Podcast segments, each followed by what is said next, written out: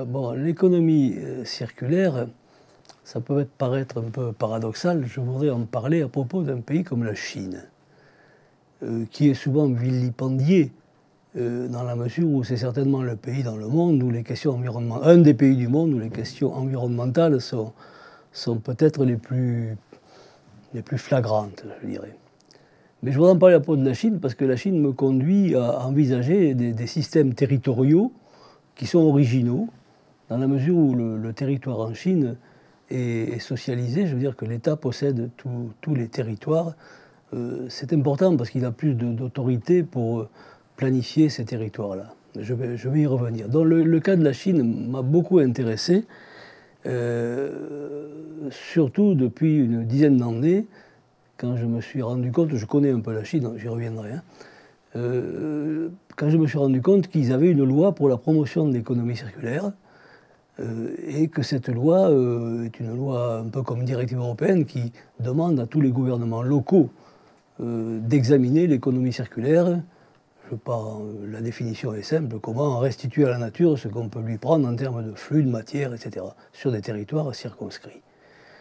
Alors, je suis venu à cette, à cette ces lois sur l'économie circulaire de la Chine à, travers l'expérience des collectivités territoriales françaises, qui ont une 70 coopérations en Chine approximativement.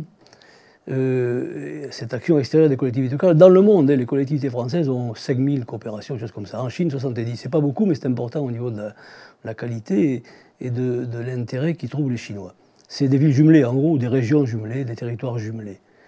Euh, ces collectivités locales euh, françaises et chinoises essaient de définir non pas des modèles d'économie circulaire. Actuellement, depuis 7-8 ans, c'est surtout le marché qui, intéresse les collectivités locales et, surtout la, solidarité, euh, les valeurs. Il y a toute une série d'actions des collectivités locales qui relèvent de la solidarité, mais euh, le tropisme marchand est devenu fort.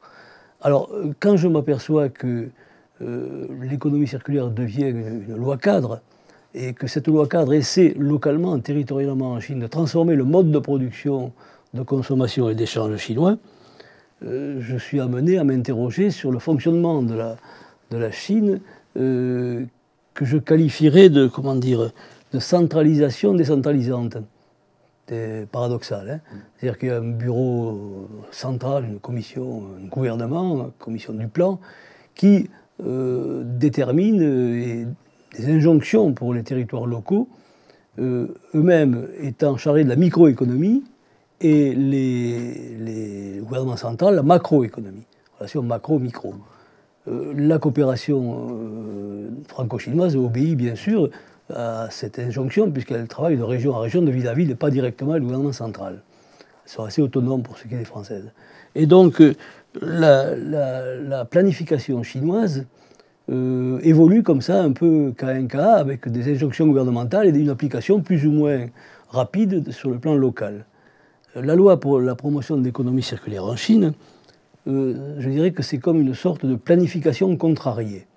Dans la mesure où la planification chinoise est imposée, mais elle a des marges de liberté importantes au niveau des collectivités locales qui font des écovilles, qui font des écoquartiers, qui font toute une série de zones d'économie circulaire euh, qui essayent, ces zones-là, effectivement, de, c'est les trois R, hein, de réduire les déchets, bien sûr, euh, réduire, réutiliser, recycler, mais c'est aussi essayer de trouver des nouvelles technologies permettant, presque des éco-technologies circulaires, permettant de, récupérer au maximum les matières premières pour les réinjecter dans les circuits de production. Et ça se fait à l'échelle locale, en Chine, de plus en plus.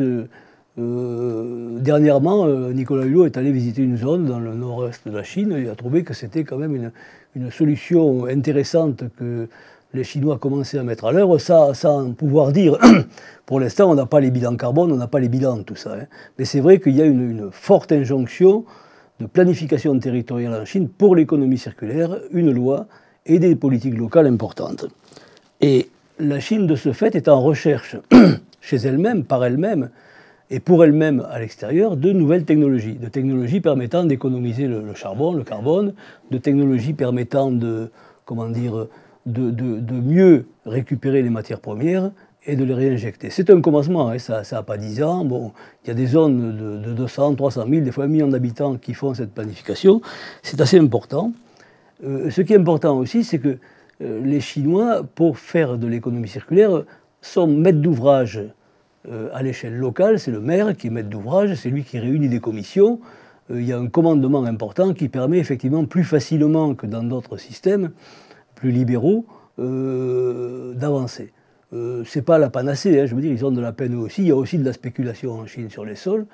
Euh, on le sait, bon, euh, on a tous les jours dans la presse des, effets de corruption ou de, facteurs qui montrent que le foncier en Chine est l'objet effectivement d'intérêts, de spéculation quelquefois redoutables. N'empêche que la voie de l'économie circulaire en Chine, VOIE, a creusé une, un sillon, si je peux m'exprimer comme ça, peut-être plus important dans le territoire chinois que dans euh, les autres pays du monde, même si un certain nombre de pays, on y reviendra peut-être euh, dans un autre euh, moment, ont fait aussi des lois. Le Japon a une loi sur l'économie circulaire, l'Allemagne aussi, les Pays-Bas aussi. donc dans les pays qui explorent cette, voie de l'économie circulaire. Le cas chinois, a un intérêt parce qu'on peut l'analyser euh, dans la coopération franco-chinoise euh, à, travers l'action de nos collectivités locales en Chine. Euh, je ne sais pas si il faudrait que je trouve un graphique là. je, sais pas, voilà, je crois que j'ai le graphique qu'il faut.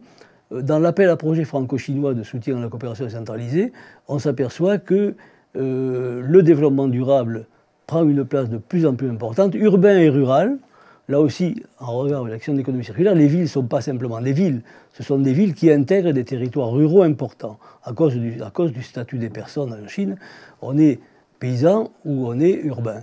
Donc, euh, il y a une complexité des, territoires chinois qui, est affichée, qui est réglementée, euh, qui fait que quand une, municipalité, un district, quelquefois, il y a une loi en Chine, une circulaire en Chine pour l'application de l'économie circulaire dans les villes et dans les districts, qui correspondent en gros à des, arrondissements. Euh, cette euh, circulaire-là est toute récente, elle est du 4 septembre, et on a l'impression que les Chinois sont en train de passer une seconde vitesse, là, après la première des 7-8 ans avec la loi, une seconde vitesse pour réellement maintenant faire de l'économie circulaire une espèce d'alternative à ce qu'on peut appeler par ailleurs une économie linéaire qui produit des déchets, lesquels déchets continuent à perturber la biosphère sans qu'il y ait de fin à cette perturbation de la biosphère. On ne sait plus quoi faire des déchets si on ne les recycle pas. En Chine, ils ont adopté maintenant une économie circulaire pour que ces déchets soient limités au maximum et pour que, au départ, il y ait une, éco-conception des produits, euh, laquelle éco-conception permettrait dès le départ de prévoir les matières euh, premières, les matières originales, euh, comment seraient-elles prises en charge dans un process de production pour qu'à l'arrivée, on puisse euh, les récupérer d'une manière plus facile. Les matériaux composites, on ne peut pas les récupérer parce qu'on les a mis d'entrée, on ne sait plus comment les, attraper à l'arrivée. Mais il y, a, des possibilités de, mieux calculer la, réinsertion ultérieure des matières premières qu'on a pu, comment dirais-je, mettre dans le, dans le process de production. Euh, je, pense que euh, progressivement, euh, on pourra évaluer le cas chinois d'économie circulaire. Nous avons cette relation qui, respire entre la France et la Chine avec la coopération décentralisée. Au niveau européen, à l'heure actuelle, l'Union européenne s'intéresse elle aussi, pour le moins, aux déchets, s'intéresse sur, pour les questions de, de, smart city, de ville durable, ce sujet-là euh, dans, toute sa diversité. Euh, et est à, l'ordre du jour aussi des, agendas 21 euh, que tous les pays toutes les grandes villes, toutes les villes des pays, départements ou autres circonscriptions géographiques ont, mis au point. On est avec l'économie circulaire en Chine aujourd'hui, peut-être dans une, une comment dirais-je, un site d'observation euh, extrêmement intéressant par les avancées qu'ils ont pu faire sur le plan législatif, réglementaire et sur le plan même de la masse critique des expériences qui sont euh, en cours à l'heure actuelle. Euh, je, ne veux pas trop m'apesantir sur la question du cas chinois, parce que même s'il est peut-être pas unique, s'il est, le plus significatif à l'heure actuelle, il ne doit pas euh, effacer tous les efforts qui sont faits. Donc par ailleurs, je parle de l'Union européenne, mais aussi ailleurs dans les États-Unis ou dans de nombreux pays, en Australie, sur la question de l'économie circulaire.